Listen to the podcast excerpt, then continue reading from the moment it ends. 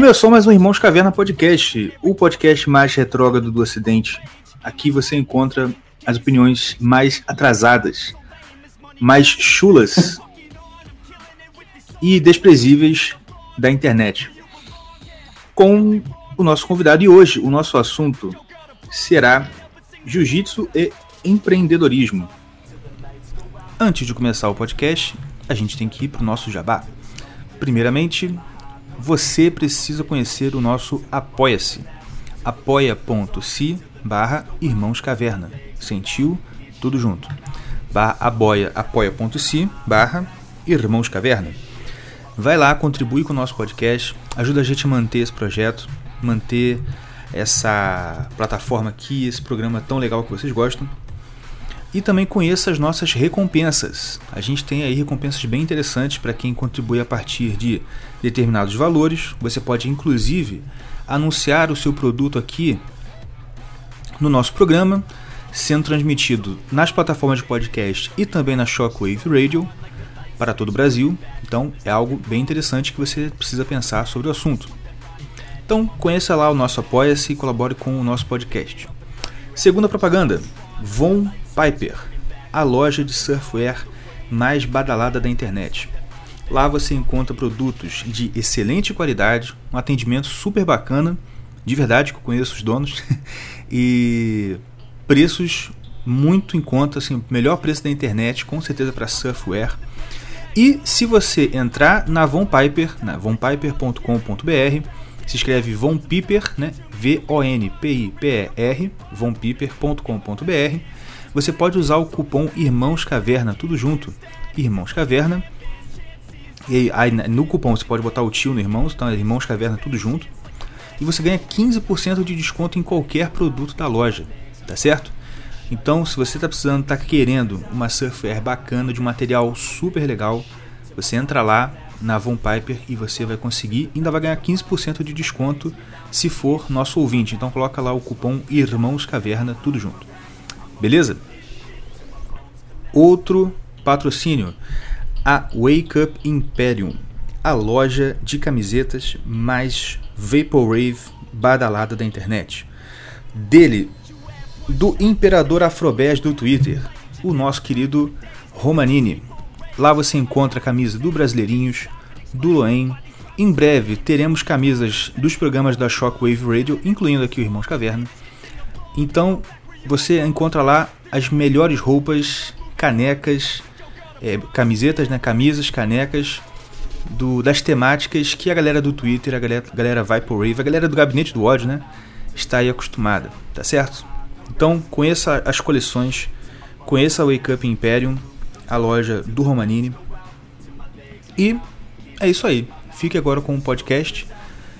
Eu espero que vocês curtam bastante. Um abraço. Meu querido José, você faz alguma arte marcial? Você já praticou alguma arte marcial? Ah, já. Quando eu Qual? era moleque, eu. Capoeira. Capoeira? Isso. Eu era bom. Aí chegou a idade... Chegou em alguma em alguma faixa? Ah, não, não. A gente eu morava numa cidadezinha pequena. Aí o professor que a gente tinha era um, um rapaz, sabe? Eu acho que ele era da minha idade que eu sou agora, uns 27, 27 anos. E ele começou, ah. ele teve a iniciativa e chamou a galera, os molequinhos tudo de 8, 9, 10 anos, porque na época lá na cidade, né, tava começando a aparecer droga. Hum. E ele, vendo aquilo acontecer, ele ficou preocupado que os molequinhos começassem a usar e chamou a galera para fazer alguma coisa. Aí começou a. projeto social, né? Isso, só que aí era ele particular, né? Mesmo. Só que ninguém apoiava, entendeu? Ninguém apoiava, ele não conseguia apoio nenhum na prefeitura nem nada. Só depois de um tempo que ele conseguiu. Só que aí eu já, já tinha saído fora. Uhum. E tudo. Só que depois, agora, depois que eu redpilei de vez, que eu descobri que quando ele conseguiu, foi porque ele esquerdou, né? ah. Engraçado. é. Antes nada, nada aparecia. Depois que começou a, a Exato, cara. Filha certa, tudo veio. Tá certo que perna, merda, hein? Fácil. Rapaz, eu tentei fazer, a gente tentou, né? Fazer capoeira. A gente fez por um tempinho, né? Mas eu, eu, ficava, eu ficava enganando. Eu é. enganava. Porque eu era, eu era gordo pra caramba. Não conseguia fazer estrelinha de jeito nenhum. Ia pois tentar é. fazer estrelinha lá.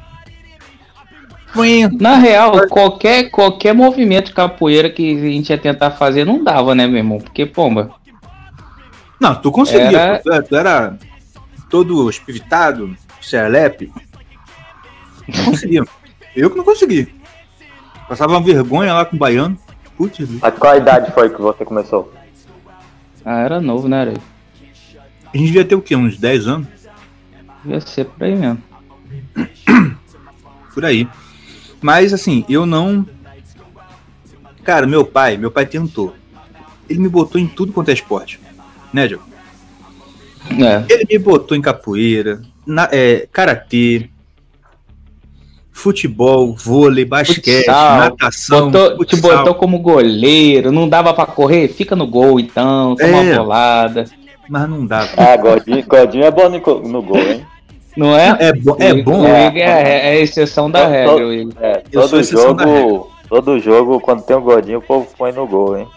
Mas você sabe por que o gordinho o pessoal vai pro gol? Vou te contar o segredo.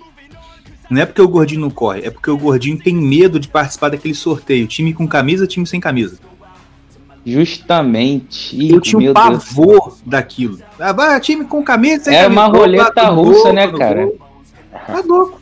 Você fica lá Esse 50, esse 50% é, é o 50% que ninguém queria participar. Pois é. Nenhum gordinho aceita essa, esse 50% aí, meu irmão. É terrível. Pode ter. E, tipo assim, teve esse. Mas sabe outra coisa, cara? Eu, eu era. Assim. Todo gordinho vai bem no gol por causa do tamanho. Só que eu tinha medo. Eu tinha medo de cair no chão, mano. Aí não dava. Aí era fogo. Mas, uma, mas uma, uma luta que eu me achei depois de velho foi o jiu-jitsu. É exatamente por isso que a gente tá falando aqui sobre esse tema. Meu irmão, é, meu irmão curte bastante. Pô, é muito bom. Inclusive, se você quiser participar de voltar a fazer alguma arte marcial, quiser uma indicação, eu indico. É, é, onde que é o lugar? Aqui em São Não. Paulo? É, opa. Acho que o nosso convidado deu uma caída aí. Ih, caiu. Mas quando ele volta. É... Pode falar. Fala, pode falar. Enquanto ele volta. É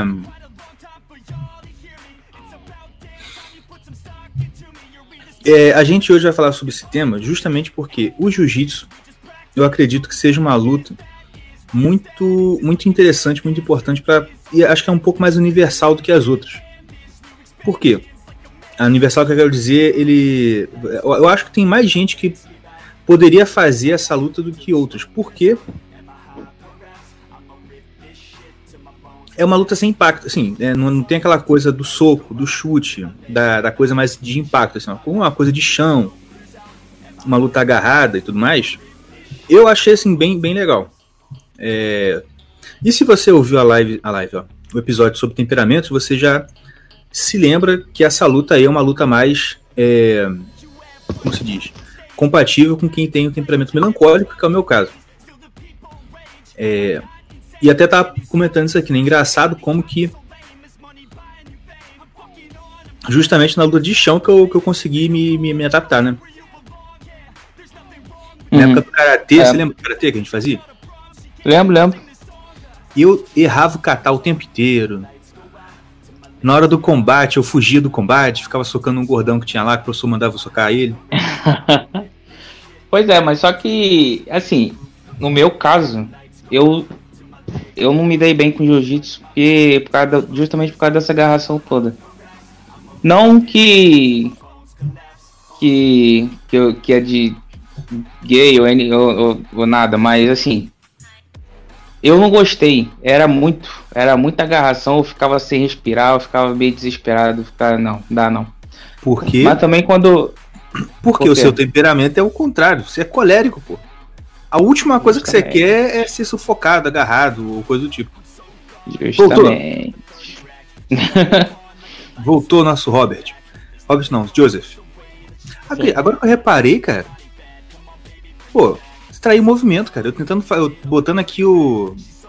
Meu avatar, você põe uma carona aí. Daqui a pouco vão falar que é o Leitadas que é essa cara aí. Se bem que, cara, eu tava comentando. Se já. Se você é, já ouviu- Você não sabe, né? É, tem gente que fala que eu sou, tem gente que fala que eu sou editor, não sei, pode ser. Mas quem já ouviu o Yuri falando e quem ouve o quem ouve o o, o, o qual é o nome dele? O editor. O Leitadas, não. O sotaque é muito igual. Muito igual. É mesmo? Muito. É, o- o Leitado parece ser um cara mais de São Paulo mesmo, né? Nada, o Leitado é do Rio, pô. Tá uma Do favela Rio? no Rio, com certeza. Da favela no Rio. Não, mas ele é mesmo, pô. Tô sério, ele é de favela mesmo. É, mas então, tava falando o negócio do- da luta. Quando eu comecei a fazer esse negócio de luta, tirando assim, na época que a gente era pequeno, que meu pai botou a gente em capoeira, eu. Depois que eu fui pra Faetec, que eu estudei na Faetec, senhoras e senhores, naquela Faetec. E, e também, né, Igor? Mas tu foi em outro lugar. Eu fui pra Aquela- Faetec do Macho. Você foi pra É, Faetec pois é. da- dos viadinhos, eu fui pra Faetec do Macho. É, saiu de lá como? Mas Olha, aí, é. Sai de lá, sai de lá fui fazer teatro.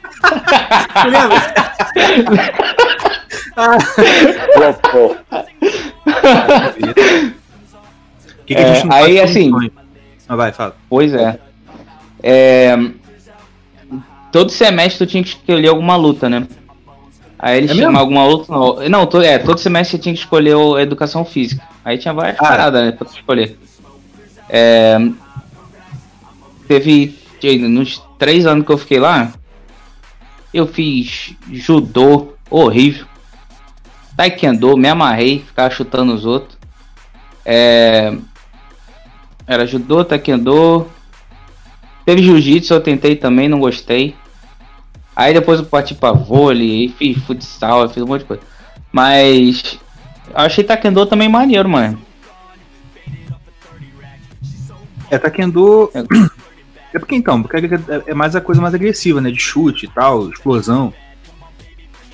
É. Ah, Sabe uma Tu- luta que eu, que eu quis fazer muito? Foi o Muay Thai. Depois Sim. que eu assisti aquele filme Ong Back.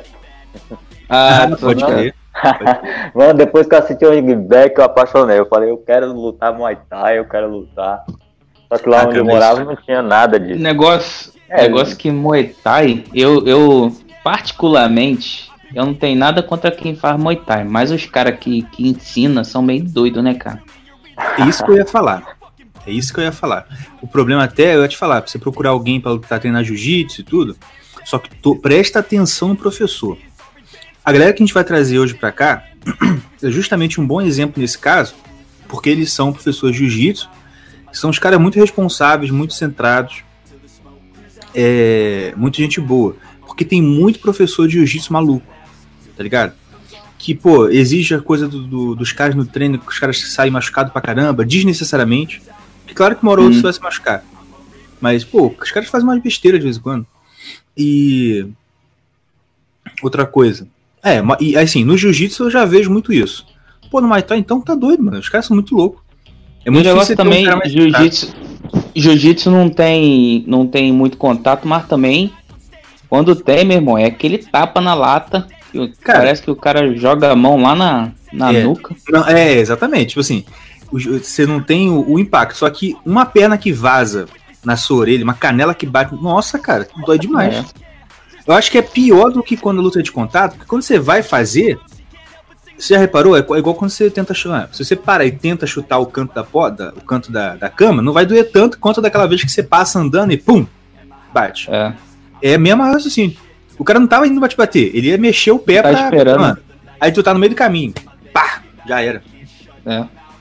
O, o Mas- jiu-jitsu, ele é estratégico, não é? Com Estratégia certeza. bruta aquilo lá. É xadrez Cara- corporal. É, o cara tem que se- ser, além de ser é, forte, assim, ele precisa ser estratégico, ele tem que ser um cara inteligente. Com certeza. Era burrinho. Eu não, eu não acho nem que tu precisa ser muito forte, cara. O negócio tu tem que ter muito preparo físico pra fazer jiu-jitsu. Sim. Tu tem que ter pulmão. Tem que, É igual tem que o- treinar a respiração. qual- eu lembro, é, na pra primeira qual- vez que eu fiz, eu não aguentei um rola. É uma, um, um- combate, né? Eu não aguentei o primeiro. É. hum. Eu não aguentei o primeiro. Eu não aguentei o primeiro. Fica Isso quieto, tudo, minha gente. Isso tudo é depois da Firetech, de macho. fica quieto, por favor. Eu te expulso do programa, tá? Eu mando a Shockwave tirar você agora aqui do Isso que eu ia falar, né? Tu que tá mandando agora. Vai, fala aí, fala aí. Você tá vendo isso, Ju? Pelo amor de Deus, me ajuda.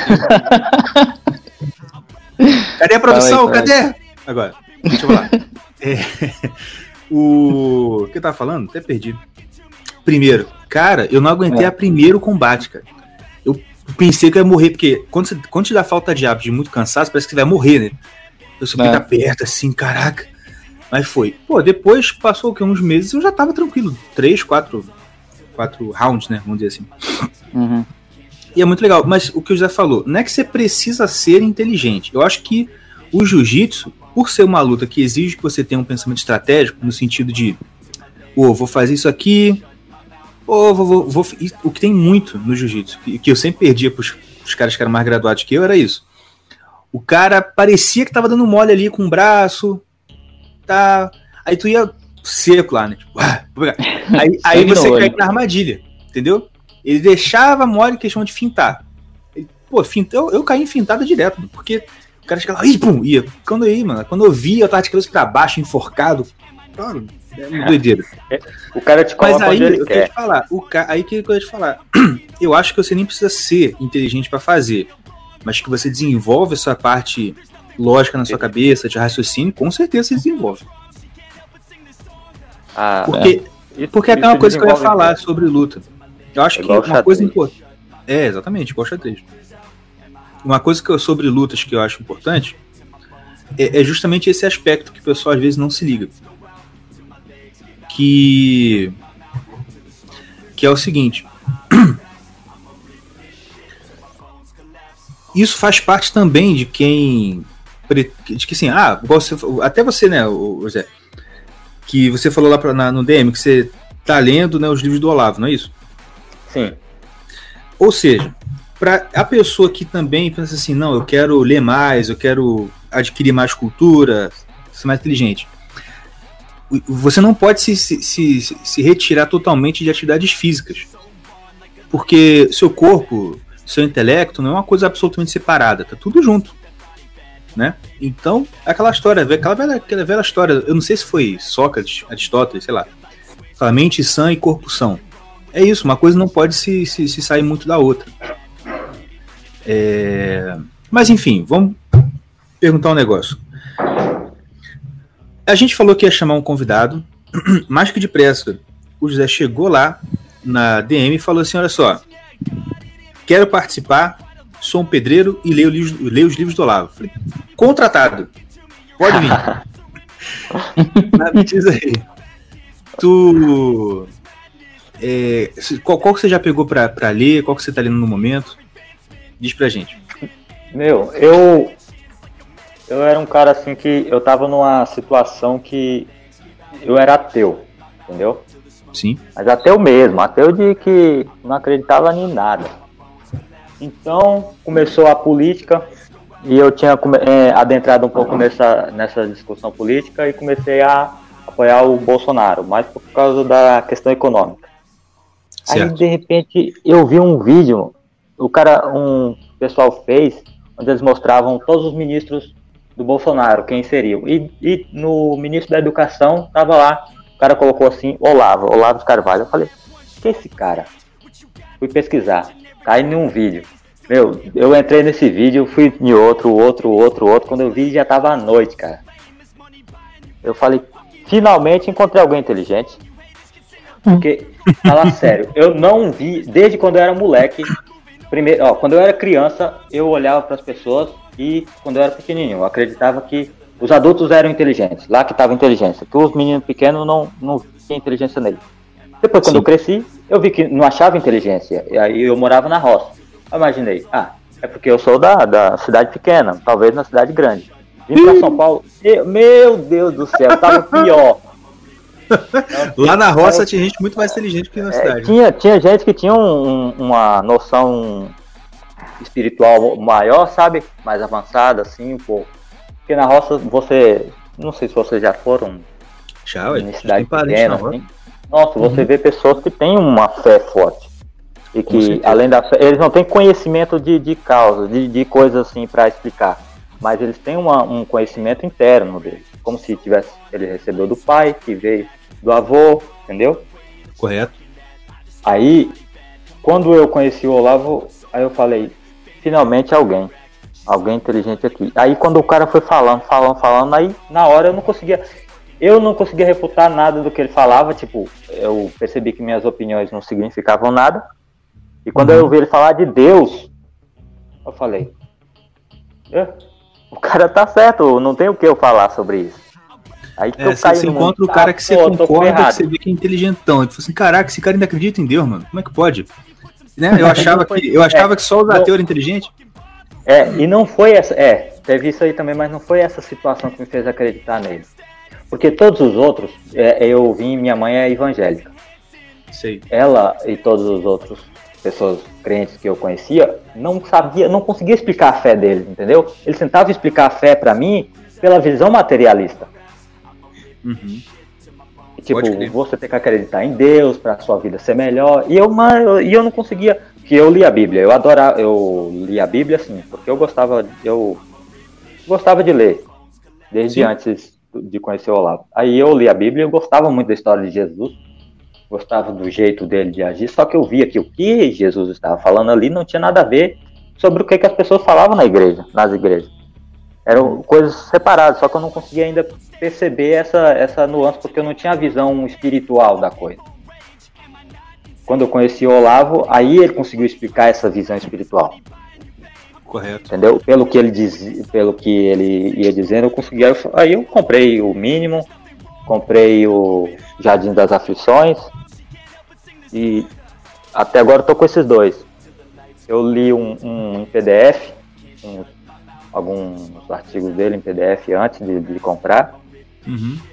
E, meu, uma coisa que, que eu concordo 100% nele é essa situação que ele diz sobre a, o imaginário da pessoa. Não tem como convencer as pessoas sobre a coisa, as coisas enquanto o imaginário dela não estiver de acordo. Se a pessoa não imaginou na coisa, ela não vai ter como dizer sobre aquilo, sobre o que ele pensa, sobre. E a maioria das pessoas hoje em dia tá mudo. Sabe aquela, aquela mudez? Tipo, você sente uma coisa e não sabe dizer o que tá sentindo? Uhum. Isso aí é por isso que tem tanta gente com. É, é por isso que o sofrimento psicológico hoje é brutal, assim. Todo mundo tem esse, esse problema, né? Extremo, extremo. Exatamente. Cara, muito bom, cara. E hoje você então. O que, que é isso? Caralho. Ah. Que merda é essa? Não sei. É, é, Coisa de ao vivo. outro. Ao vivo, gente. Diego, pelo amor de Deus, Diego. Essas coisas tem que deixar no mudo, Diego. Não, Ah. rapidinho, só uma observação. Por favor. Cara, o, o José, ele tem a voz igualzinho do Gugu, né, cara? Ele fala igualzinho do Gugu. Falta um pouquinho de sotaque romeno, mas parece mesmo. É, É vo Gugu, é parece. você, Gugu? Não brinca assim com a gente, não. Tá, Você tá conhece, aí? o, você conhece o Gugu? O filho do Olavo? Tá claro. Ah, ah, conheço, conheço. Tá claro isso aí? Ah, tá claro isso aí, ah, é. Tá claro isso então, aí? então. Mas o Gugu, ele, Tá ele embola o tá claro isso aí. Tá claro isso aí? É. Ele, faz um negócio meio assim, entendeu? Tá claro isso aí? Tá claro isso aí? Ele- ele embola um pouco. Tem, um- tem uns cacuetes, depois eu te passo os cacuetes, tipo assim. Sempre que. te- é, enfim, tem, tem umas letras que ele enche um pouco pra falar, tá ligado? Tipo Assim, essa Ah. coisa. Ele, ele, ele embola, ele enche um pouco pra falar. Sofrimento. É um É. professor. um professor magnífico aquele cara. Não, Porra, sensacional. muito bom, cara. Quando ele começa a falar, quando ele começa a falar, ele vai, vai te embarcando na, na- nos argumentos que ele vai fal- dizendo, sabe? Ele vai te passando todos os argumentos como se fossem blocos. e vai construindo os argumentos e te, te levando para cima na no capacidade de conhecer. A, Caraca, situação. parece mesmo, agora que eu tô Eu tô te falando, cara, parece muito, cara. Parece Isso é mesmo. filho do Gugu, cara. Não é possível, muito igual. Mas enfim, isso é uma coisa que eu falo. A gente conversa, a gente conversa nos bastidores, né? Ah, quando o Olavo se for, né? Nossa. Quem que vai substituir? Eu acho que não vai ter um pra substituir, porque não tem como. Mas um dos caras que são, vai, vai ser, os, vai ser um dos principais. Ou se não for dos principais, tem que ser, tem que ser para onde todo mundo tem que virar e olhar e prestar atenção. É o Gugu e o CLS inteiro. Com certeza, cara. Ele é. É, enfim, sério mesmo, depois que o, que o Olavo. Não, depois nada, agora. Você que tá me ouvindo, você assina o COF. Se não assina o COF, você tem que tomar um- uma coça. Tem que tomar chave de braço. Aproveitar que a gente tá falando de jiu-jitsu. e quem assina o COF, assina o ICLS. Tá? Ah, não concordo com tudo. Dane-se, cara. Vai lá e assiste, entendeu? Como- Assiste. Ó, é- essa, Você essa pode não ideia. concordar com tudo, porque é claro, ninguém concorda com tudo, mas Quem- manda lá. E essa, e essa ideia de, ah, não concordo. Primeiro você pega os argumentos, primeiro, e depois você pega o conhecimento. Depois que você tiver tudo isso na mão, aí você põe de frente com os argumentos deles. Porque não concordar de, de início não significa nada. É igual o Olavo fala, sua opinião é merda. Exatamente. Exatamente. Já saca o rolo de papel higiênico. Isso, eu, eu adoro essa frase dele. Quando eu ouço. Mas é, cara. É igual esses dias, agora há pouco eu tava ouvindo um, um vídeo do André Mendonça, né, o ministro da Justiça aí, falando porque diálogo com a justiça, diálogo com isso, diálogo com aquilo, diálogo com o STF. Eu falei, ah, que merda. Aí um cara tava conversando comigo, não, é, por que, que esse cara tá aí e tal? Aí eu lembrei, né, que o André Mendonça, ele é evangélico, e a Michelle também. Eu falei, pô, será que é da igreja da Michelle? Não é possível, né? Por que, que esse cara tá aí? aí alguém falou assim, não, ele é da... Aí falou, olha o nome da igreja. É da Igreja Presbiteriana Esperança. Aí eu, hum, será que... Ah, porque tem aquele caso lá daquele... Aquele pastor lá que é, fugiu, cagão, fugiu da laia lá do Ministério de Direitos Humanos, e depois emplacou lá aquela. Lembra do Atila falando que ia morrer um milhão de pessoas? Tu lembra disso já? Pois é, teve um pastor aí que E falou que ia ser college? 2 milhões. Esse é um milhão só não. Nossa. Iam ser 2 milhões. Vontade, Aí. hein? Então, aí esse, eu pen- e o nome desse, esse cara é de uma igreja que chama Esperança também. Eu falei, pô, será que é mesmo, cara? Mas não é não. Depois eu fui pesquisar, não é nada não. Mas fica a lição. Se você tá procurando uma igreja e vê uma igreja com esperança no nome, foge. Corre. Mas enfim, José, então você era ateu, não é mais. E você tá em qual igreja agora? Eu, eu tô numa igreja aqui na frente de casa, uma evangélica. Porque eu não quero ir muito longe. E, e eu acho que eu não vou achar uma, alguma igreja que vai ter o conhecimento que eu tô procurando. Então, qualquer uma serve. É, não sendo assim, né? Eu, eu, eu acho assim, igual eu tava comentando até com um amigo meu, amigo não, sei, um, um ouvinte, né? Que mandou umas dúvidas sobre. Ah, inclusive, gente, vou fazer um jabazinho aqui, né? Eu tenho um outro podcast onde eu falo coisas sérias, entendeu? Coisas elevadas, espirituais, que é o Mari Liberum. Se você quiser conhecer, é só botar- procurar aí. Mare, M-E, oh, M-E, M-A-R-E, L-I-B-E. Ih, rapaz, tô ruim na soletragem hoje. Mare Liberum, com L, com, com Ah, M. Eita, letrou cara, certinho agora. certinho. Rapaz, eu tô gurilando hoje. Mare Liberum, com M. Né? Eu falando que Escreve, podcast escreve do jeito que você acha que é e que o Google te ajuda. Isso, exatamente. E lá eu falo sobre. E lá eu tava falando sobre uma das coisas sobre essa questão de igreja e tal. Cara, o dica é o seguinte, igual o Zé falou. Você vai na igreja porque você precisa da igreja, porque você precisa, né? a gente não pode acreditar naquela falácia Caio Fabiana de que Ah. não, igreja não tem nada, não. Ah, não, não. Sai dessa, negócio de desigrejar, sai disso. Então procura uma igreja que você veja que é uma igreja que, assim, não tem uma heresia muito grande. A menos herege. É, sabe uma dica que eu dou? procura a igreja mais velha da sua cidade. A mais velha, a mais, mais, mais antiga, assim. Mas não é aquela antiga modernosa, não. Ah, a igreja tem 120 anos. Ah, vidro, aquele vidro espelhado. Ih, sai fora. Procura uma igreja bem velhinha mesmo tal. Vai lá, Sabe entendeu? uma coisa que aconteceu na minha cidade, na que eu morava, em Minas, Ah. tinha uma igreja lá que fundaram ela quando a cidade foi, foi erguida pelo pessoal. Você não acredita que derrubaram a igreja para construir outra em cima? Uma mais moderna? É? Que merda, hein? Ali eu vi a bosta. Fizeram uma coisa horrível, horrível, horrível. É, é. O pessoal, o pessoal em volta ficou indignado. Pô, imagino. Complicado, cara. Mas é isso assim, e o conselho é esse, vai lá. É... Ora, canta os louvores, ouve mensagem, faz as orações e volta pra casa correndo. Se precisar de dica, ou melhor, se precisar de orientação espiritual, não pergunta pro pastor. A pessoa menos indicada pra você pedir conselho espiritual hoje em dia é pastor. Tá entendendo? Corre. A Vai, dica né? do cara. É, pô. Boa, vai. Fala- tem, que, tem que falar a verdade, porque tá nessa situação. Paulo, Paulo, Mas é, cara, ó, vai, Mas é, eu tô rindo que é verdade, cara. vai na Bíblia, procura bons livros cristãos, faz igual eu tô fazendo. Ba- tem na internet uma coleção. pega coleção o Pai Nosso do, do Gugu. Pai Nosso Ô, do caraca, tá doido. tu não leu ainda, né, ô Tião? Eu já li, já, fi. O Pai Nosso? É. Ah, não, não, não. Não li, não. não, pensei que. não, é, esse aí tá na minha lista, porque eu tô lendo muita coisa agora, entendeu? É, sei. Não, eu sei que você leu o dia inteiro o gráfico, eu só sei. Então, já é muita. Já é muita coisa. Já é muita coisa, é verdade. Mas é, muito obrigado pela sua participação, foi muito legal. Muito bom Muito mesmo. boa mesmo. E se- dependendo aí, vamos ver se em outras é, em outros episódios você dá uma participada também nessa nossa primeira hora aqui. Valeu? Pô, o cara a- elevou Vamos o nível aqui. O, o outro, o outro convidado vai ter que se esforçar um pouquinho. Verdade? Vamos, depois na próxima vamos falar um pouco sobre política.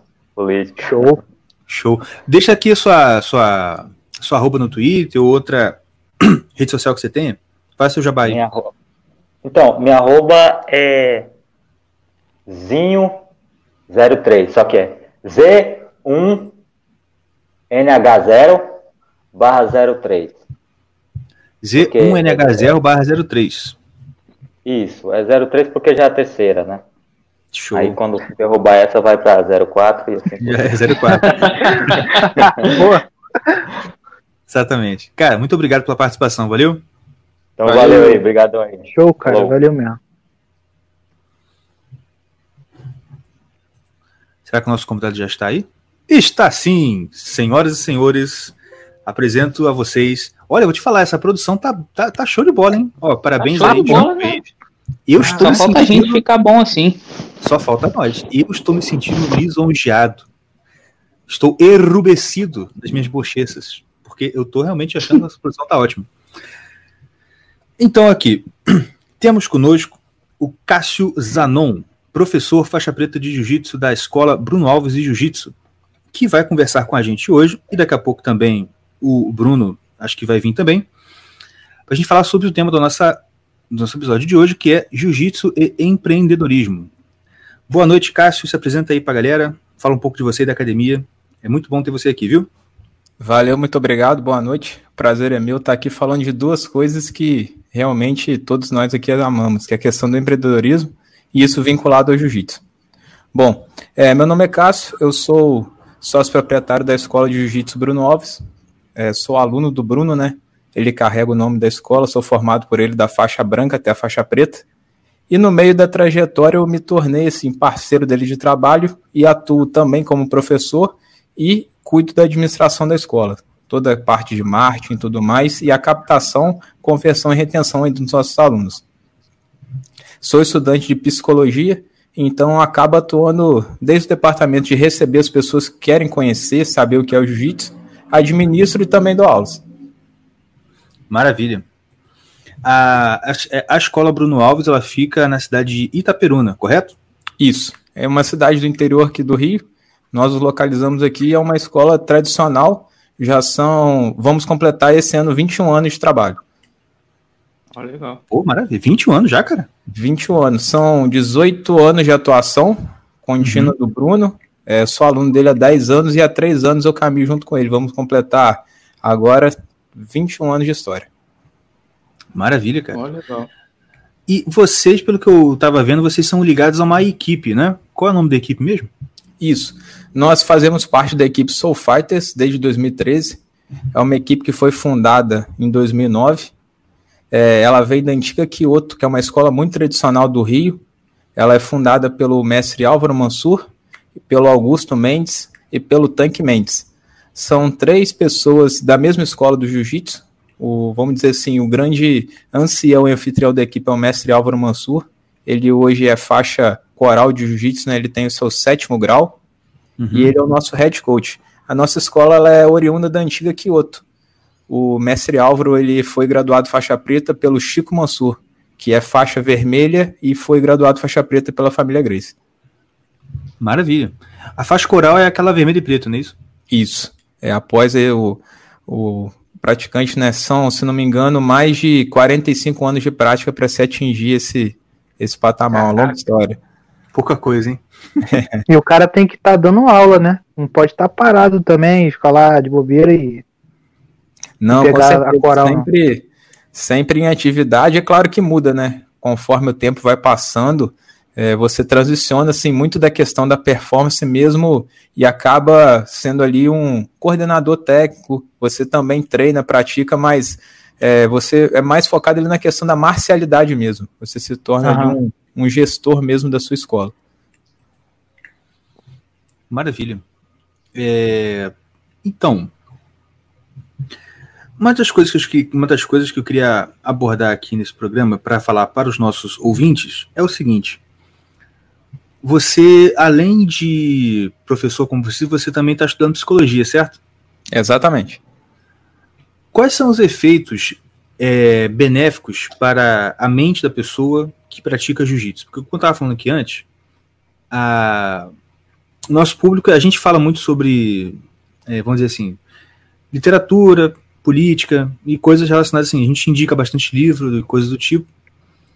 E eu falei, tipo assim, a, a gente não pode achar que o cara pode só se dedicar a uma coisa de, de, de, de estudo e, e abandonar o, a parte a parte atlética, vamos dizer assim, né, de, de, atividade física. E como você é da área, diz pra gente aqui, qual, qual, quais são os efeitos benéficos, se é que existe um efeito benéfico, do jiu-jitsu, e assim, eu sei que atividade física em geral tem, mas do jiu-jitsu especificamente, qual que você acha que seria uma, uma, uma um benefício psicológico para os praticantes da arte do jiu-jitsu? Então, é, se a gente contextualizar tudo que a gente está vivendo nesse contexto de pandemia, que é uma situação assim única, que vamos dizer assim, a nossa humanidade se encontra. A gente pode comparar o que nós vivemos assim, em escala global hoje é uma Segunda Guerra Mundial, porém é algo assim nunca antes visto.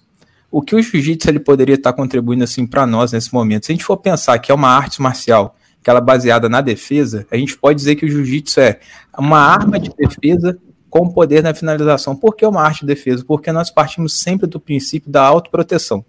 E qual é o vínculo que isso tem com a questão da saúde mental, dos aspectos psicológicos e tudo mais? A Academia Grace, muito antigamente, fez um comercial querendo literalmente divulgar o jiu-jitsu, que era um rapaz magrinho que estava na praia e apareceu um cara forte, musculoso, e ele de alguma forma tomou a namorada dele e ainda bateu nele.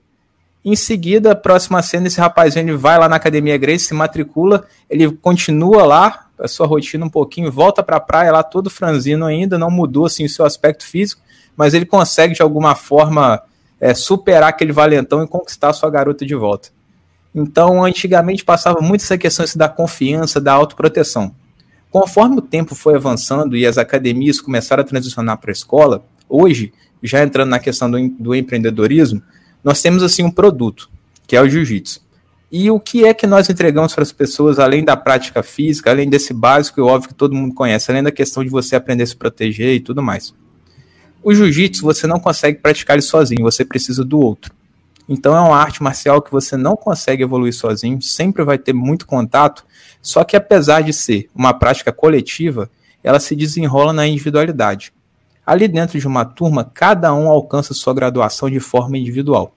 Então, o que acontece? O jiu-jitsu ele vai te forçar a você ser o melhor você que você puder. De que forma? Para você aprimorar a sua técnica, você vai precisar se estressar menos, dormir melhor, se hidratar, se alimentar. Isso é óbvio.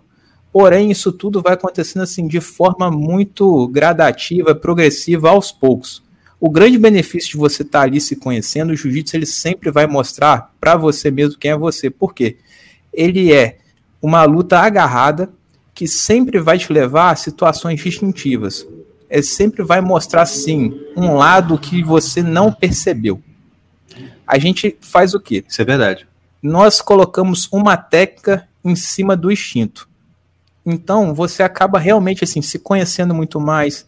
É, assim, os níveis de endorfina são, poxa, é, atingem picos após a prática. É uma atividade muito do bem. Hoje aqui na escola, nós sistematizamos o jiu-jitsu da seguinte forma: nós, quem é o assim o praticante que nós procuramos? É o adulto acima dos 30 anos, esse é o nosso avatar. A gente acredita assim que é uma pessoa que vai conseguir levar o jiu-jitsu para o resto da vida. Nós temos um caminho para a pessoa que entra aqui na escola. E aquele aluno que nós buscamos é o que queira levar o jiu-jitsu por estilo de vida. Por quê? Se ele pegar o lifestyle do jiu-jitsu e adequar assim a sua rotina, dentro da nossa escola a gente pensa assim: se a sua avó não puder vir aqui ser bem tratado, estar ali bem acomodado, a gente pode fechar o nosso espaço. Então a gente tem um ambiente família, onde todo mundo se sente bem, independente de localidade, de cultura, de profissão, de contexto de vida. Ali dentro do tatame, quando você coloca o kimono, não interessa a sua classe social, o seu nível de instrução, títulos, condição financeira, nada disso. Assim, então é uma parada assim muito democrática, cara, e muito humana. Se a gente for ficar é falando os benefícios que são, de certa forma, invisíveis, que acabam ficando em segundo plano, na verdade, hoje eles assumem um primeiro plano. Nesse momento de pandemia, a gente faz o seguinte trabalho, tudo à distância pelo Zoom, nossa escola se encontra fechada, então a gente sempre faz uma prática de mobilidade, algo do tipo para movimentar o nosso corpo, trabalhar o físico, mas após, a gente tem um quadro todos os dias que nós chamamos de pertencimento. Ali o aluno ele conta um pouco da sua história, mas principalmente a ênfase desse quadro é dizer o que o jiu-jitsu ajudou especificamente na sua vida. Em situações assim ímpares do seu contexto pessoal, respeitando, claro, a privacidade de cada um, e os feedbacks são mais incríveis, desde mudanças de hábitos, assim, de alunos que tiveram uma melhor qualidade de vida, na questão da saúde mental, na saúde física, enfim. A gente vai ouvindo as coisas mais diversas. E a ênfase na nossa escola hoje é o jiu-jitsu infantil. Nós começamos a partir dos três anos de idade e o mais engraçado é que o pai traz o, é, traz o filho aqui querendo às vezes que ele se torne um campeão um lutador. E na verdade a gente fala, poxa, se você está trazendo o seu filho aqui para ele ser um campeão atleta, eu vou te indicar uma outra escola. Agora, se você quiser que o seu filho possa ser a melhor versão dele mesmo, que ele aprenda valores como atenção, respeito, disciplina, frequência, que ele tenha um bom desempenho escolar, que ele aprenda a ser solidário, que ele aprenda a respeitar o pai e a mãe dentro de casa, que ele entenda o valor da educação, você pode colocar ele aqui porque a gente acredita que ele conquistando esses valores, ele pode ser atleta, ele pode ser um médico, ele pode ser literalmente o que ele quiser ser. Então a gente tem muito dessa pegada. Nós trabalhamos com crianças autistas, um trabalho individualizado, e a gente tenta é, literalmente sim vender o jiu-jitsu como estilo de vida, como uma arte marcial que traz uma filosofia do bem e de valores. Então, se a gente falar assim, dos benefícios psicológicos, é literalmente contato humano e coisa boa, cara, coisa do bem, que vai você vai entrar assim, você vai ter uma nova atmosfera de pensamento e um novo estilo de vida que você pode levar ele para dentro da sua casa, para o seu trabalho, para onde você quiser. Independente, cara, da sua realidade, você consegue ter algo novo, uma coisa do bem para estar tá fazendo parte da sua saúde mental, física e espiritual. Isso é muito verdade, porque eu já pratiquei, eu tô parado e pretendo voltar em breve, mas Uma coisa muito interessante que eu se lembrava quando eu praticava jiu-jitsu era: você estava no tatame, você era estudante, do seu lado tinha um cara que era pedreiro, no outro o cara que era um médico, e depois tinha um militar. E era todo mundo colega, mano. Porque aquilo de fato é, é, é, é o que é, é, a coisa em comum que vai juntar todo mundo, né? Não importa, como você falou, classe social, não importa a profissão, não importa o status da pessoa. E é muito legal para quebrar tanto o preconceito do cara, que é daquela, vamos dizer assim, é, mais humilde e tal, com, com o preconceito que ele possa ter com pessoas de classe mais elevada, tanto que vice-versa. E isso eu sempre achei muito bacana. E é bom também que amplia a sua, o seu campo de, de, de amizade, né? O que, no, o que também pode, pode levar até a, vamos dizer assim, eu estou falando que é isso que é a intenção, mas, por exemplo, você pode até ter um benefício para sua vida depois, tipo assim, ah, conhece o cara lá, aí, sei lá, tá treinando com um cara que é empresário, ele te conhece, vira teu amigo, daqui a um tempo o cara precisa de alguma, ó, oh, tô precisando de um cara aqui na área tal, chega lá pro parceiro de tatame dele e fala assim, cara, tá precisando de, de emprego? Pá, né? É uma coisa Sem que pode acontecer. É, a gente fala assim, sempre acontece network ali dentro do tatame, só que ele é feito de forma natural. Como você falou assim, não é algo. É, é orgânico, né? É um negócio orgânico mesmo. Isso, literalmente você falou a palavra certa, orgânico. Por quê? Durante a prática ali, se ela fosse em contínua e regular, você caminhar com uma pessoa dentro do tatame durante ali dois, três anos, o jiu-jitsu ele mostra quem é você, sabe? Literalmente, assim, desde a questão de vaidade, é Sim. impressionante falar o quanto ali o seu gestual nas situações que o jiu-jitsu coloca, porque você é obrigado a desistir. Muitas vezes para uma pessoa fisicamente mais fraca que você, mas talvez por conta de uma caminhada ser tecnicamente ter mais experiência literalmente por ter errado e acertado muito mais vezes. Então você é exposto a inúmeras situações desconfortáveis que o tempo todo o seu ego é confrontado. Então você realmente acaba conhecendo quem é o outro. Então você cria uma confiança mesmo nas pessoas à sua volta.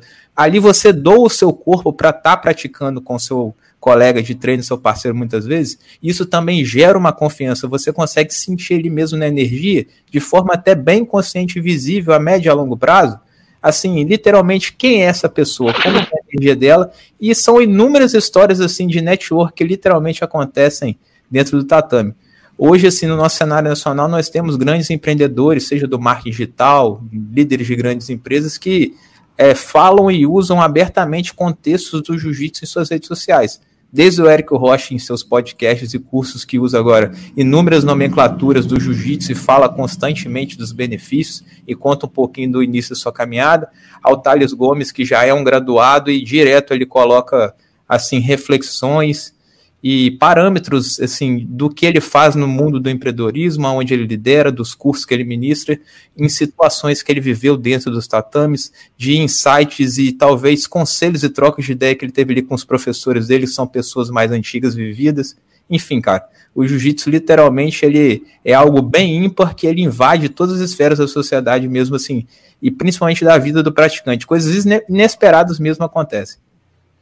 E esse negócio que você falou da pessoa mostrar quem ela é, eu acho que o, o Yuri, o Tião, ele lembra bem de uma situação, né? Qual? De que, ué, aquele colega nosso que, pô, tudo calmão, tranquilo, de boa. Mas meu irmão, quando tava lutando, é exatamente o que você falou. Quando estava ah, é. lutando, é. que tava só que ele ia perder, meu Deus do céu, virava bicho. Né? E, assim, e, era, e era desleal às vezes, um negócio louco. Meu Deus, o que tá acontecendo? Sobrevivência, instinto de sobrevivência. Exatamente. Porque, Muitas de fato, o jiu-jitsu se coloca numa situação limite. Porque, pô, você está sendo estrangulado. Você, daqui a seis segundos, você vai apagar. então, realmente, você se coloca na situação de risco de vida mesmo, né? Sim, e o mais impressionante é o seguinte: é, por que, que é engraçado? O jiu-jitsu ele tem algo que poucas outras artes marciais têm, que é o quê? A oportunidade de desistir. É verdade. Então, é. quando você pode fazer isso de livre e espontânea vontade, olha só como que é assim, simples e complexo. Antes de você se machucar, de você ter uma lesão ou de você perder os seus sentidos, o seu corpo ele sinaliza isso. Se você está é. sofrendo uma pressão na sua articulação, a dor é um sinal de que alguém está fazendo uma alavanca em você que está tirando ali, de alguma forma, aquela parte anatômica da, da forma natural, do eixo natural dela. E a dor é o sinal para isso você falar, opa, tempo, fazer os famosos, os famosos três tapinhos e você sinalizar ali a desistência, aquilo ali é interrompido na hora e não houve lesão nenhuma. A mesma coisa é um estrangulamento, que é uma pressão e muitas das vezes vai cortar a passagem, enfim, do fluxo sanguíneo, do oxigênio, e você também tem ali com total segurança e tempo para desistir. Porém, a única coisa que vai gerar lesão no jiu-jitsu é realmente o ego e a vaidade, cara. E isso é impressionante, assim, nós professores que vemos, às vezes a pessoa que é calma, mas ali se torna um leão na hora do treino, e muitas das vezes a gente fala do recurso, né? Que vai usar ali de uma malíciazinha para não aceitar perder. Enfim, uhum. então é, é, impressionante esse contexto aí que vocês falaram. É verdade. Agora, você falou aí de jiu-jitsu para crianças. Ah, você, você, eu tenho duas meninas, duas meninas. O menininho também agora que nasceu, né, tá com sete meses ainda, acho que tá ainda, acho que ainda tá cedo para colocar ele no, no tatame, né?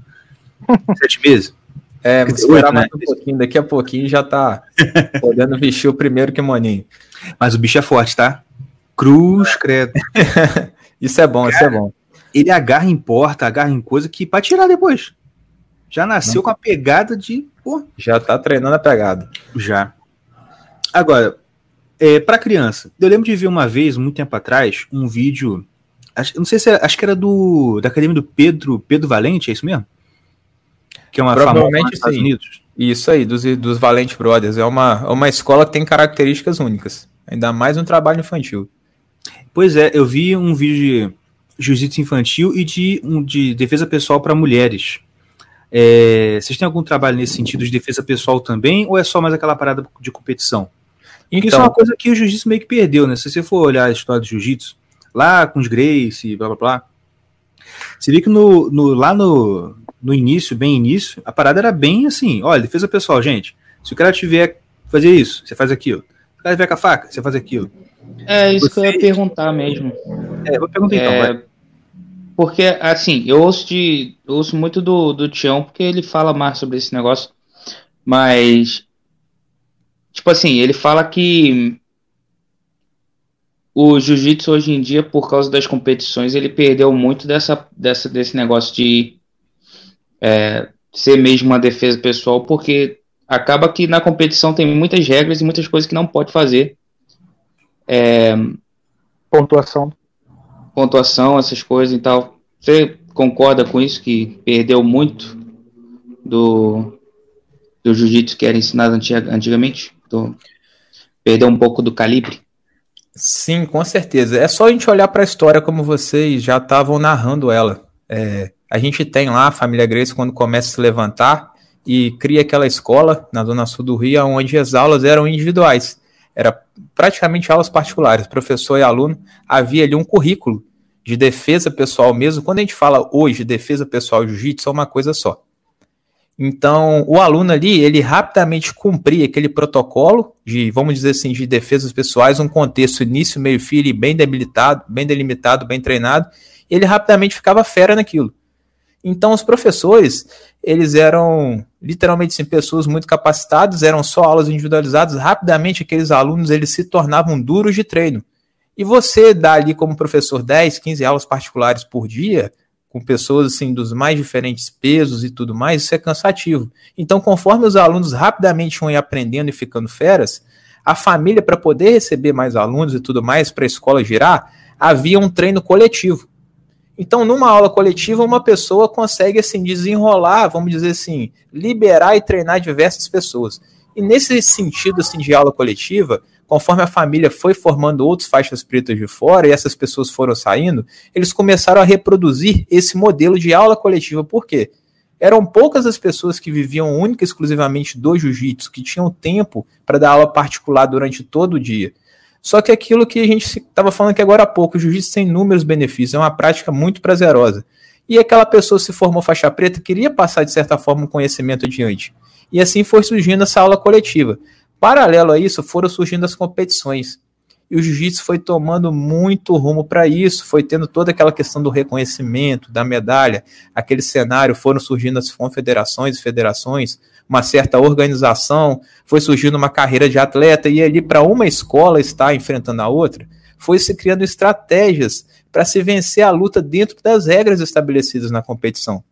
E nisso foi se perdendo muito da marcialidade, muito daquela essência da defesa pessoal.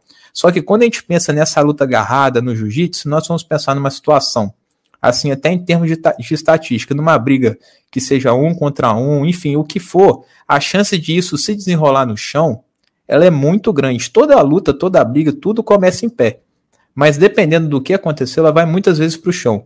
E você, você ter, sim, esse desenrolo ali do chão, esse jiu-jitsu que não é tão visto assim como uma defesa pessoal, é muito útil. Na verdade, está tudo ali conectado. Hoje, aqui na escola, a gente tenta ter um pouco das duas essências.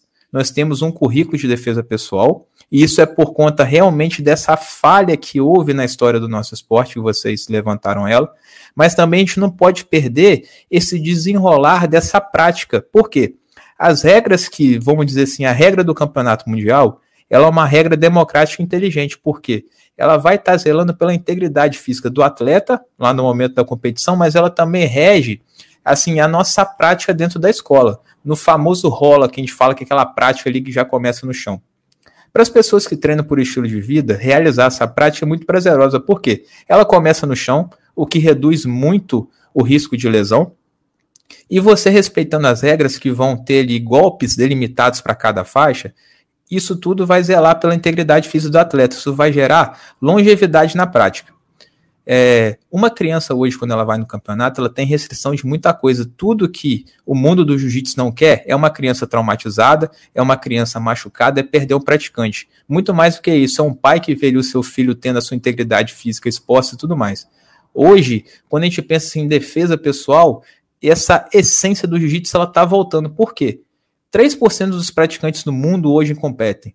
Então nós temos 97% dos praticantes levando o jiu-jitsu para a questão do estilo de vida, para saber se proteger, para liberar o estresse, enfim, por qualidade de vida e bem-estar mesmo. Então essa essência ela está sendo resgatada, cara. Assim, tá havendo nesse momento um contexto assim, de mudança muito grande no jiu-jitsu. Porque a gente olhou para a história de professores que reproduziram aquele modelo de, de aula coletiva, enfim, voltado para aquele campeonato. E isso começou a mudar agora, conforme o jiu-jitsu ele foi se unindo no empreendedorismo, pessoas hoje como nós estão literalmente abrindo mão talvez de profissões paralelas e tudo mais para tentar, assim, literalmente muito mais sobreviver viver do jiu-jitsu a gente tem que resgatar essa marcialidade, essa essência da defesa pessoal. Mas você pensar no jiu-jitsu em si, jiu-jitsu é defesa pessoal. É uma luta agarrada que sempre vai preservar a autoproteção e você vai levar a pessoa ali a uma desistência. E sempre fazendo isso pensando na sua segurança. Perfeito. Agora, eu acho até que a questão da.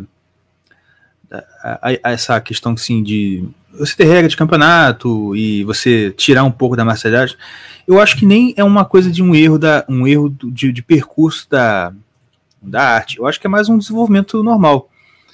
Porque pela popularização, é normal que você comece, pô, vamos fazer campeonato. Aí tem que ter regra no campeonato. Porque a gente sabe que no começo lá do UFC, né? Tudo bem que não é a mesma coisa, mas você tinha lá no começo do UFC era quase nenhuma regra, mas depois é, é natural que as regras vão vão surgindo, como você falou, exatamente para proteger os lutadores, para não. Você não tem um cara que vai durar uma, duas lutas só e não vai lutar nunca mais, né? Exatamente. Agora, e quer perguntar alguma coisa, Júlio? Não, não, pode, pode perguntar aí, depois eu. Tá, queria saber o seguinte. Você é professor há quanto tempo? Eu me formei faixa preta em 2019. Eu tenho. Tanto de acompanhar as aulas, de como assistente e tal, já tem mais ou menos quanto tempo? Olha, já deve ter em torno de seis anos. Desde a faixa azul eu ajudo o meu professor assim de alguma forma. Porém, conforme eu fui alcançando a faixa roxa, a faixa marrom, isso foi se tornando mais natural e eu comecei a me capacitar. Hoje existe assim capacitação, assim para você captar alunos, existem inúmeros cursos, é, uma escola de jiu-jitsu hoje ela tem assim uma equipe de instrutores e professores que precisam estar alinhados dentro de uma metodologia. Eu posso dizer para você assim que eu me considero profissional a partir do momento que eu consegui o meu registro da Confederação Brasileira Internacional. Isso foi em 2019. O meu professor ele fez comigo algo assim bem único. É, assim que eu recebi a faixa preta, segundo assim ele vamos dizer, eu não tive ela amarrada na minha cintura. Por quê? Para você ter o seu registro hoje no órgão oficial mesmo, que é assim o parâmetro para o mundo inteiro, para você ser assim, profissionalmente reconhecido como faixa preta, você precisa ter um ano de registro. Após você ter um ano assim de registro, você pode dar entrada e pleitear o seu diploma, se seu histórico, se tudo fosse assim, aprovado e analisado. Eu tive a minha faixa preta amarrada no dia que o meu diploma chegou. Então foi assim uma entrega bem especial, porque eu pude mostrar para a sociedade. Poxa, eu já treino há tantos anos, então eu esperei um ano ainda para mim ser lançado no comércio, no mercado como faixa preta no dia que eu obtive, obtive o meu registro. É como se fosse um CRM ou um CFP, dependendo uhum. da profissão assim. Então eu vou dizer aí para você que são dois anos que eu me considero assim 100% profissional do jiu-jitsu mesmo. E nesse tempo todo que você já dá aula, já acompanha, até o tempo que você já pratica, você tem alguma história engraçada, curiosa ou inesperada? De, porque assim, a gente sempre tem, né? Sempre tem aquelas histórias, claro, não precisa citar nome de ninguém, né? E tudo. Mas sempre tem aquelas coisas engraçadas que acontecem em treino e, enfim. Você tem uma, uma história que você lembra assim que foi, foi, foi engraçada de, ou curiosa de algum treino que você já participou e tudo mais? Ah, cara, com certeza, são muitas histórias. Vou contar uma aqui, mais voltada para essa questão do empreendedorismo e também do jiu-jitsu. Assim que a gente abriu a escola, a gente teve uma troca de, pan, de ponto, uma mudura de uma mudança de estrutura física e também de nome. Passou literalmente de academia para escola e isso trouxe uma, uma nova perspectiva, enfim. Um, a gente se lançou no mesmo cenário de forma diferente, a gente mudou muita coisa. E para isso, cara, a gente teve que buscar conhecimento fora, literalmente ter que se capacitar para fazer diferente. A gente acabou de abrir uma empresa, você abriu um CNPJ para vender jiu-jitsu, ainda mais na região que nós nos encontramos. Assim, é algo bem único. E uhum. a gente foi fazer isso, cara. A gente foi no banco, tinha um curso para a gente fazer em São Paulo, numa equipe que, da Aliança, que é uma equipe referência no mundo. É, essa equipe decidiu abrir, assim, para a comunidade do jiu-jitsu a sua capacitação interna. Eles abriram, assim, literalmente a receita de bolo que eles fizeram e deram certo no Brasil e em tantos outros 25 países que eles tiveram presentes. Uhum. E a gente foi, cara, presencialmente participar disso. A gente foi no banco, abriu uma conta bancária e a gente precisava fazer um empréstimo. E a gente chegou pro gerente, cara, a gente precisa fazer um curso lá em São Paulo, o curso custa X, a gente não tem nem a grana para integralizar o capital. E rapaz, o cara falou: vocês estão de brincadeira que vocês vão abrir uma Empresa de jiu-jitsu, vocês querem fazer. Cara, vocês são muito doidos, eu vou apoiar vocês, vocês têm o nome limpinho, tudo direitinho, e o cara emprestou. Rapaz, cara. a gente arrumou um carro emprestado, a gente viajou 18 horas para São Paulo, cara. Cara, e, meu amigo, eu só fui aonde o jiu-jitsu me levou. Até então eu nunca tinha saído da minha cidade. Cara, uhum. eu tive que baixar um aplicativo para alugar um hotel, o curso era no Itaim Bibi, enfim. Eu nem sabia, na minha cabeça São Paulo era do tamanho da minha cidade. Eu achei que um bairro aqui. Caraca, quando a gente chegou no Rodanel, que o meu professor e o aluno que foi dirigindo pra gente falou: Cássio, aonde é o hotel que você alugou? Eu falei, rapaz, sinceramente, eu não sei se ele é muito perto do curso. E ali eu já tinha começado a ter dimensão do tamanho de São Paulo. Foi aquele desespero. Caraca, encosta, encosta, encosta. Cara, o que, que esse moleque fez? Você não fez isso? Rapaz, a gente tá enrolado, já tá de madrugada. Beleza, vamos ver a distância do curso do hotel. Meu irmão, eram cinco minutos de distância, 100% no aleatório. E quando a gente Caraca. chegou no hotel, cara, foi um hotel barato, foi duzentos e poucos reais para três pessoas. Meu irmão, parecia que eu tava, sei lá onde, era um negócio de alto luxo, um lugar que eu nunca tinha entrado na minha vida, assim. Foi a maior, meu irmão, sorte do mundo. Foi assim. É, não tem nem como explicar, cara. Enfim, conseguimos fazer o curso, fomos e voltamos. Foi uma grande aventura, assim, para literalmente iniciar esse curso. Chamava-se Viver de Jiu-Jitsu e Metodologia para se captar alunos mesmo. E a gente foi nessa escola referência e trouxemos esse, esse conteúdo, assim, para nossa localidade e cultura, né? Até hoje a gente tenta fazer as adaptações necessárias aí. Enfim, tem histórias, cara, de competições que eu e meu professor, a gente foi literalmente em aventuras assim, lutar os campeonatos oficiais. E a gente Conta, saiu da cidade virado, fazendo dieta, uma série de coisas. Eu conta, conta só uma, depois a gente foca na parte de empreendedorismo, mas conta só uma Beleza. dessas. Quando eu era faixa azul, é, existiam poucos campeonatos oficiais. Uma coisa assim que meu professor sempre batia na tecla, cara, se você vai se expor, tem que arriscar lutar algo oficial, enfim. E aí uhum. eu falei, beleza, eu vou. Só que até então, eu só via pelo YouTube, né, cara? Eu não tinha noção de como seria lá na hora. E ali ele foi me treinando, beleza. Cara, por conta de viagem, deslocamento e curso, eu falei, meu Deus do céu, rapaz. Eu me propus aí, já comecei a treinar, faltam uns dois meses, eu não consegui o recurso ainda. Vendi é. um cordão de prata que eu tinha na época, era já um pouquinho mais jovem. Aquilo era para mim, assim, algo, nossa, era o meu queridinho. Era até moda usar aquilo há anos atrás. Sim, Mas, sim. enfim, meados de 2011, 2012, e eu vendi aquilo, comprei duas passagens, a gente foi, cara. Chegamos lá, consegui conquistar um terceiro lugar, perdendo a final para um atleta que eu me admirava muito, assim, que eu só vi o cara pela internet, enfim. É, foi um grande feito, assim, para nossa localidade, para nossa região. Era raro, eu acho até que ninguém nunca daqui foi participar desse evento e conseguir um resultado na categoria adulto, que é considerada categoria profissional. E nesse dia, cara, a gente não tinha onde ficar no Rio, a gente perdeu o ônibus. Aí a gente, foi- a gente voltou pro ginásio andando, era maior dificuldade de se deslocar na Tijuca no período lá, que era um momento que o Papa tava no Rio. Cara, tava tudo doido, você não achava nada, cara, tava tudo difícil. E a gente teve que dormir no motel, cara.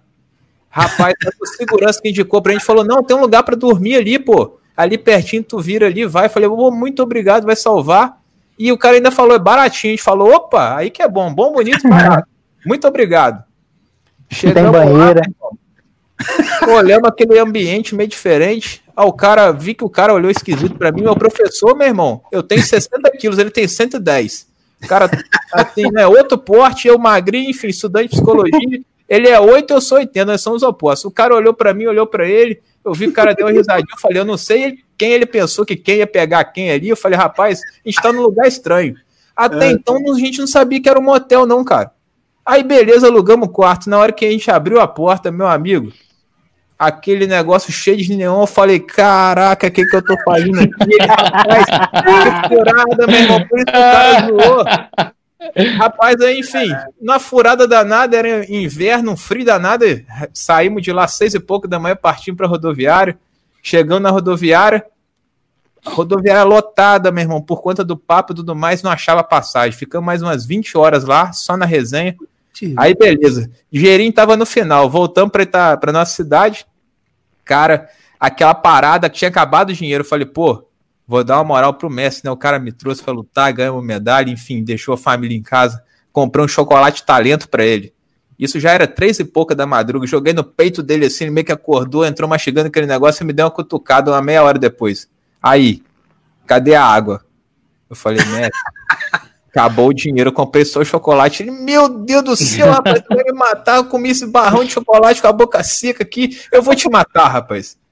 Cara, é, é, tem muita, muita história engraçada, cara. É literalmente assim, aventura, aventura, aventura. Eu nunca imaginava naquela época que eu ia, de alguma forma, trabalhar com jiu-jitsu. Aham. Mano, eu já, já passei uma coisa bem parecida quando eu dava aula. Eu tava no Rio, apareceu uma aula pra eu dar em Minas. Aí fui, animadão. Mesma coisa, cheguei na rodoviária, pior- foi pior na verdade. Eu fui, fui de carro pra rodoviária porque era só um dia eu ia voltar no outro. Eu fiz as contas, era mais barato. Eu ia pra rodoviária, deixar lá, pagar um dia de estacionamento, um pernoite, depois vol- ir de ônibus voltar e, né, tá. Eu fiz isso. Cheguei, botei, deixei o carro lá, encontrei um amigo meu, Samuel. Você lembra, Samuel?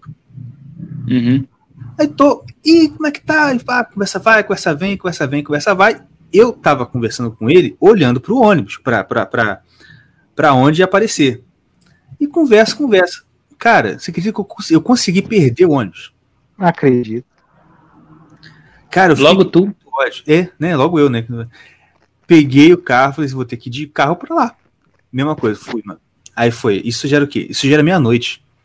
Peguei o carro e fui. Uma da manhã. Uma, duas da manhã. Cara, foi chegando duas, três. Eu tava já. Eu já, ó, na moral. Eu tava com tanto. Eu tava dormindo tanto no volante que eu fui pra pista contrária umas duas vezes. Fui acordado por buzina. Ah, que benção, minha mãe ouvindo. Não, é, não, ela já sabe. Aí, meu irmão, mesma coisa, eu falei assim, cara, eu tenho que parar em qualquer lugar aqui pra dormir, eu preciso dormir. E, e quando o sono tá batendo, não adianta, você dá tapa na cara, você puxa, nada te acorda. e aí fui, e eu fui fazendo isso, mas cheguei, parei, um motelzão grandão, você ah, vai aqui mesmo. Cheguei, tava sozinho, claro. Aí cheguei lá, por não, tá, tem vaga? Aí mulher, só um minuto, senhor. Olha, tem um quarto que tá, vai desocupar agora. Pô, na, tá de sacanagem. Aí eu. Ah, tá bom, eu preciso dormir. Dane-se. E fui. Pô, Igor, Cara, eu tava morrendo de sono, cara, não dava. Ministério da Saúde adverte, cara. Não faça isso, não. Não, escuta. Cheguei. Ah, é, é o número tal. Fui lá. Cheguei lá. Ah, só um minutinho. Cara, eu cheguei fiquei lá parado. Porque ah, a, a, moça vai limpar antes. Tá bom. É, cheguei, tô esperando. Mas daqui a pouco, mano, o casalzinho não tá saindo. E eu esperando na porta. o pessoal saiu. Opa! Bom, filho. Bom, bom, tudo jóia. Foi, mano. Aí eu falei, caraca, que merda. Cara, e chegou, mesma coisa. Neon. Aquelas camas com aquele cobertor plástico, sabe? Que não é de pano, é plástico. Que merda. Ai, ai. Mas, enfim, dormi, consegui, cheguei, fui dar aula, voltei, tô vivo. Não peguei nada. Graças a Deus. Mas enfim, depois dessas histórias. Empreendedorismo. Você, cara, pelo que eu vi, pelo que eu conheço um pouco da. que eu pesquisei da academia, de, de fato é uma academia de muito sucesso. É bem top de linha mesmo. E eu conheço muita gente que pratica, conheço muito professor que dá aula em academia e tem sonho de, de, de ter academia própria. E o que, que você daria de conselho para esse cara que, como o próprio curso que vocês fizeram, né, quer viver de jiu-jitsu, e que você acha que também pode servir para a galera que está ouvindo e que também pensa assim, cara, eu preciso fazer uma coisa por conta própria, porque, né, depender dos outros, essa crise toda mostrou que pode dar ruim, né?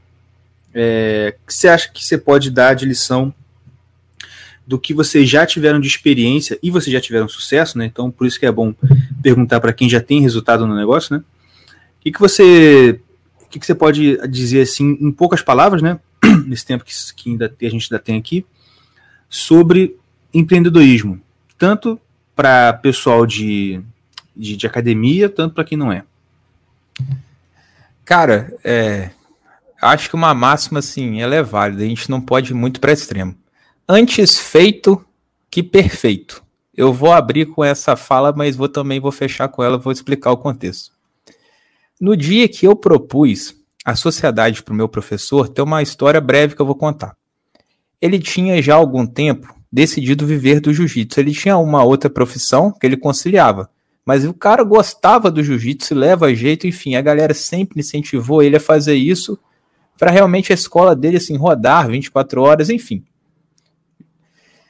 E, cara, assim que ele decidiu fazer isso, ele dava aula no espaço dele, nos horários fora da grade horário, assim, que aquele espaço tinha um público que ia frequentar, ele recebeu propostas para trabalhar em outros locais.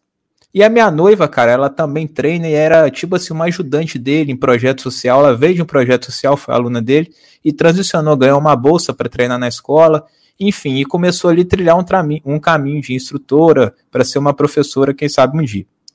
E nisso, cara, ele estava pegando firme nessas parcerias e, poxa, cada vez mais dando aula de jiu-jitsu, até que veio um fechamento de mês. E, poxa, ele, a minha noiva e um outro instrutor, cara, se deslocaram 16 vezes para dar aula em um mês. E o cara foi no final do mês pagar eles, por acaso eu estava perto, e o cara deu, cara, 32 reais. Eu falei, caraca, tinha X alunos, você fez a proposta, aquilo falando na minha mente, né? Fez a proposta pro cara, o cara fez um trabalho de excelência, o cara trouxe pessoas, famílias para visitar o seu espaço mais e você deu essa pernada no cara. E eu vi que ele não esboçou assim, nenhuma reação negativa nem nada. Cara, naquilo eu me revoltei, eu fui na casa dele e fiz uma proposta para ele aí, cara. Vão abrir uma escola assim, assim, assado? Ele falou, vamos. Na hora que ele falou, vamos, eu falei, meu Deus do céu, esse cara é um pai de família, eu sou um cara solteiro, eu moro com meus pais, eu vim aqui, propus na casa do cara, eu não tenho local, eu não tenho capital, eu só tenho o sonho e a revolta que me impulsionou, e esse cara falou que sim. Falei, o que que eu tô fazendo? Rapaz, voltei para casa, só tinha uma coisa a fazer, pedir ajuda a Deus, enfim. As coisas foram desenrolando, conseguimos local, investidores e tudo mais. Isso começou, cara, lá atrás a academia era literalmente numa garagem, a gente tem maior orgulho disso. O primeiro uhum. apelido assim que a academia recebeu anos lá atrás era STT, sem teto e sem tatame, porque era só um espaço onde montava-se o tatame e não tinha teto. Caraca, maneiro. Cara, é muito maneiro vir dessa história, porque hoje a gente tem, graças a Deus, teto, tem até ar-condicionado, enfim. O banheiro, cara, não tinha descarga. Quem dava a descarga era minha noiva. Ela Eita. ficava esperta assim com o aluno, saía do banheiro, ela ia lá e dava a baldada no vaso. Mas enfim, a cara. gente tem maior orgulho dessa história, cara, que a gente pôde vir realmente lá de baixo e, e tá buscando assim crescer com muito curso, com muita capacitação. A gente fez curso para dar aula para crianças a partir do meu professor. Ele fez dois cursos sozinhos, cara, foi para o Rio sozinho numa escola referência, sem ter um aluno criança. E hoje a nossa escola tem se tornado assim, uma referência é, na comunidade do jiu-jitsu pelo trabalho infantil. Então a gente vai vendo o que, que o cara semeou lá atrás. E eu fui vendo essa pegada dele de querer modernizar e profissionalizar lá atrás. E nesse momento de revolta, cara, propus, enfim, as coisas aconteceram. Uma outra coisa que me marcou é que ele lá na antiga garagem, cara, ele já queria padronizar o uniforme. Hoje a gente só utiliza o kimono de cor branco. Enfim, tem um contexto que não cabe entrar para não fugir do assunto aqui. Só que quando isso foi proposto lá atrás, ele perdeu aluno, ele recebeu muita crítica e hoje é raro você encontrar uma escola que não adota isso. Ali uhum. ele começou lá atrás querer separar a aula para quem está começando, para quem é graduado, para quem tem ênfase em competição. Também recebeu muita crítica, só que eu fui vendo aquilo com um olhar positivo. Eu falei, poxa, eu gosto da parte de competição só quando me é conveniente. Nesse momento quero treinar por estilo de vida, não quero me machucar nem nada. Eu fui vendo que aquilo trazia benefícios para o aluno, para quem consumiu o produto o público da academia foi mudando. Pessoas começaram a vir, ele começou a pensar em marketing digital. Eu falei, cara, esse cara tem uma visão muito ímpar e o jiu-jitsu faz muito bem para mim. E ali, cara, a gente tomou a decisão de abrir. E veio essa questão de ir para São Paulo. Agora que vai ficar mais específico na sua pergunta. Quando a gente chegou lá, cara, tinha gringo, tinha gente que queria abrir academia na Alemanha, tinha franquinho em vários países, não sei o que lá. E o cara perguntou assim: Cara, 12 anos atrás, quando eu ainda recebia mensalidade em mãos, o contexto era isso, isso e aquilo. Eu falei assim: meu Deus, a gente recebe mensalidade em mãos. A gente nem tem contrato, cara. A pessoa chega lá, paga se quiser, se não quiser, vai embora. E ali a gente foi vendo aquilo. Eu falei, cara, o que, que a gente tá fazendo? O cara começou a falar de sistema de gestão, sistema aplicativo da escola, aplicativo para o aluno acompanhar a graduação, para o aluno fazer isso, para aquilo. Eu falei, do que que esse cara tá falando. Aquilo começou a me dar quase um ataque de pânico, cara. Eu, meu Deus, cara, eu vou morrer. O cara falando de você estudar mercado, você fazer entender assim, quem é seu público-alvo, quem é seu avatar, cara, fazer mapa de empatia e tantas coisas que eu nunca nem ouvi falar. Você fazer fluxo de caixa, você estabelecer qual é o seu ticket médio, cara, você saber a população em volta isso e aquilo, como você vai estruturar captação, conversão, retenção.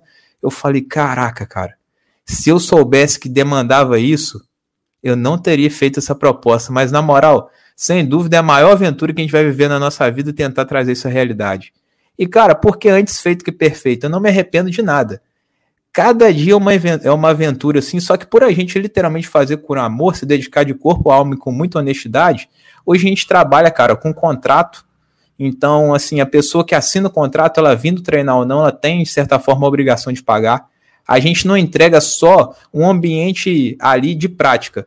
A gente está em meio a uma pandemia e a gente tem assim a maioria dos alunos ativos e isso é impressionante porque a gente entrega muito mais do que a prática presencial ali da luta em si, cara. A gente levou valores, mudança de vida, só que a gente também já perdeu muito para isso. Assim, eu acredito que você tem que amar tem que ter amor envolvido, senão você não consegue passar as dificuldades, mas você tem que acreditar. E só buscar se capacitar. Se você tiver uma boa intenção em acreditar, vai um dia de cada vez, sem pressa, antes feito que perfeito. A gente tem 20 anos de história. E, cara, literalmente assim, as coisas são feitas bem devagar. A gente tem um pouco assim de orgulho, a gente sabe de onde a gente veio, falta muito ainda, falta muito mais. É, assim, tem muita coisa que a gente se assustou, cara. Hoje, o maior conselho que eu poderia dar é assim, não tenha medo diante de tantas ferramentas e coisas inovadoras que existem. Nem tem como aplicar isso tudo, na verdade. A realidade é essa. Mas, se possível, estude. Entenda, assim, as coisas básicas de gestão. Se você vai ter uma prestação de serviço, comece a entender como que você mostra isso para as pessoas, se você fornece uma experiência de graça. Comece a entender qual é o seu preço, quanto você quer ganhar. Literalmente, assim, faz uma pesquisa de mercado, a sua localidade, a sua cultura, o seu bairro, é, público-alvo, saber quem é a pessoa que você quer atender, como que você vai fazer isso, tudo é muito importante. A gente caiu para dentro, cara, no instinto, na inocência, e a gente fala que foi Deus que guardou a gente, porque, pelo amor de Deus, é, tem ferramentas assim simples que são muito úteis que a gente foi ter acesso a elas pouco tempo atrás, se elas estivessem acessíveis desde o começo da caminhada, a gente teria errado muito menos, cara. Mas, assim, é fazer valer o erro, cara. E hoje a gente faz muito curso de capacitação para professores em termos de metodologia, em termos de gestão. Então a gente acaba com a intenção desses cursos é fazer a pessoa não errar, cara, onde a gente errou. A gente tem grupo no Telegram, a gente compartilha muito com a comunidade, porque são pequenos insights e feedbacks que muitas vezes faz uma grande diferença, cara, nas escolas, na vida das pessoas, enfim. E você praticar hoje o altruísmo, cara, ele não vai trazer nada de ruim para você. Então, pratique o altruísmo, acredite e, cara, antes feito que perfeito. Dificuldades vão vir, superar elas é o que vai fazer você levantar da cama. Exatamente. Pô, muito bom. Assim, uma coisa que você falou que eu acho que é muito importante ressaltar é da necessidade do cara buscar conhecimento, buscar. É, como fala? Buscar é, se capacitar e tudo mais, né? Mas ao mesmo tempo ele não ficar preso, né? Tipo, querendo só consumir, assim, treinar. É, sabe, sabe, sabe o que eu tô falando? O cara fica viciado em se aprimorar, né? Vamos se dizer. aprimorar. É, ele não, não, ele vê mil vídeos, faz mil cursos e não, não faz nada. Né? Isso é uma coisa que acontece também é, com certa frequência, né? Principalmente eu, eu, vejo assim, né? Eu já tentei, eu já fiz alguma coisa de empreendedorismo, eu faço ainda alguma coisa de empreendedorismo na área, não vou falar qual, né? Claro. Mas é, tem muito disso. O cara ele fica vendo, ele compra mil, você tá falando do Érico Rocha, aí o cara compra a forma de lançamento, aí daqui a pouco aparece um outro curso, ah, vou comprar esse também. Pô, aí o cara vai ver, ele tá, ele tá com uma parcela de, de né, ele tá com uma parcela de cartão de, sei lá, de mil, dois mil reais só de curso que ele comprou. Aí complica as coisas. Hoje acaba sendo assim um pouco difícil, né, cara? A gente tem uma, uma gama muito. Nós somos assim, literalmente atingidos o tempo todo por conteúdo. Não, e, e outra coisa também é que é difícil você separar faz, o cara que é bom mesmo. É, e é difícil separar o cara que realmente é bom e que e que realmente vai te servir para alguma coisa do charlatão que tem de monte, né? Principalmente nessa área de marketing digital. Sem dúvida. É, e é engraçado porque, cara, o jiu-jitsu ele é ainda muito cru nessa questão do marketing digital. E aquilo que a história que eu estava contando, a gente teve que romper. A gente teve que entrar num carro, pegar empréstimo, fazer assim, um grande esforço, ficar 18 horas, se arriscar para ter acesso ao conhecimento que poderia ser transmitido para a gente online. Facilmente, sabe? Porém, não era da, da cultura do jiu-jitsu. O jiu-jitsu, assim, vamos dizer, nos últimos 365 dias, pessoas têm se levantado como nunca antes para criar conteúdo online e, de certa forma, empreender isso. Porque se você imaginasse em jiu-jitsu só como, ah, se você quer viver disso, você vai viver de dar aula, cara, você tem prazo de validade. O seu corpo, ele não, não vai durar tanto tempo, você não vai ter tanta aptidão física para isso. Você, querendo ou não, no jiu-jitsu, você tem que treinar com o aluno, senão ele não vai te respeitar. Cara, envolve, assim, inúmeros contextos que são únicos e exclusivos da arte marcial. E hoje, o maior, assim, conselho diferencial para quem quer tentar viver do jiu-jitsu, cara, é você empreender as diversas coisas. Você dá aula presencial e através daquela identidade visual e de um bom trabalho, de uma boa aplicação de metodologia, você poder transformar isso em capacitação primeiro para sua equipe de professores e instrutores para trazer um benefício para você e praticar o altruísmo que vai retornar para você. E através uhum. disso, pessoas e professores vão vendo e têm curiosidade, porque há uma sede, uma necessidade de um compartilhar com o outro, e, cara, e quando você vê, você vai tendo ali diversas outras fontes de renda e que você entrega para uma pessoa algo por um valor X e ela pega aquilo e transforma em 2, 3, 4, 5X. Só que tem que ser de verdade. Como você falou, de tem muito charlatão. Como que você vai comprar um curso de um professor que você segue ele na rede social, ele não vai postar foto ou mostrar ali a realidade, ele tem que estar tá dando aula, cara. Você tem que ver que ele tem aluno, sabe? E no jiu-jitsu, o lado bom é que você não cai muito nessa questão. Você consegue ver ali quem é de verdade, digamos, quem é de mentira. É uhum. muito particular uma coisa assim que eu acho até legal de falar. Eu não sou campeão. Eu não tenho assim nenhum título, nenhuma medalha de ouro. Mas eu tenho inúmeras medalhas de prata e de bronze de torneios oficiais assim, que da onde eu me localizo, trabalho, pessoas nem se exporam aí. E eu consigo, de alguma forma, é, ter um sucesso no jiu-jitsu. Por quê? É aquilo que eu te falei, eu tento vir como profissional. Primeiro eu me lancei no mercado após eu estar habilitado. Em segundo lugar, eu tentei ter a vivência. Eu não me lancei como campeão, mas para mim poder ser professor, eu tive que ter todas aquelas vivências e eu tive e conquistei resultados que são ímpares na região. Ninguém sabe disso. Nenhuma pessoa que me procurou, cara, nunca quis saber nada de campeonato. Na nossa escola a gente nem expõe medalha. Então a gente percebeu que para você ser profissional nesse ramo da luta, você não precisa ser o campeão. Você precisa ser uma pessoa íntegra, você precisa estar habilitado, você precisa ter um extra. No meu caso é psicologia, no caso do meu professor é educação física e tantas outras capacitações, que a gente busca. Só que dois anos atrás, cara, tudo que falavam que para você um dia ser professor, você tem que ser o campeão você tem que ser o brabo. E aí, quando você não consegue fazer isso como eu não consegui ser campeão, o que você faz? Você simplesmente desiste, se frustra? Ainda bem que o jiu-jitsu tomou um outro rumo. Pessoas mostraram, oh, na verdade o caminho não é só esse da competição, não, tem muito mais coisa. Enfim, cara, é, é um movimento assim muito real que está acontecendo. Para você gerar o benefício, o bem-estar para uma criança, para um adulto, para você atuar na saúde mental de uma pessoa, você só tem que saber mesmo jiu-jitsu de verdade você treinar, praticar, tá habilitado, cara, e você fazer isso com amor. As pessoas conseguem ver ali durante a prática que você tem um conhecimento, se você tem noção ou não, se você é de verdade ou de mentira. Então, esse é o lado bom e ruim do jiu-jitsu. Eu tenho 60 quilos e eu sou a pessoa que apresenta o jiu-jitsu para quem quer vir aqui conhecer. Então, eu faço aula experimental com pessoas de 120 quilos, de 100 quilos, de 80 quilos, e eu tenho que vencê-las, senão elas falam, pô, como que eu vou treinar com um professor que de alguma forma o ganho dele. E, cara, é, existe uma coisa, que é a força, que é a física, não tem como eu vencer todo mundo. Então, de alguma forma, eu também tenho que estar apto ali tecnicamente para provar isso. Isso é muito difícil, cara.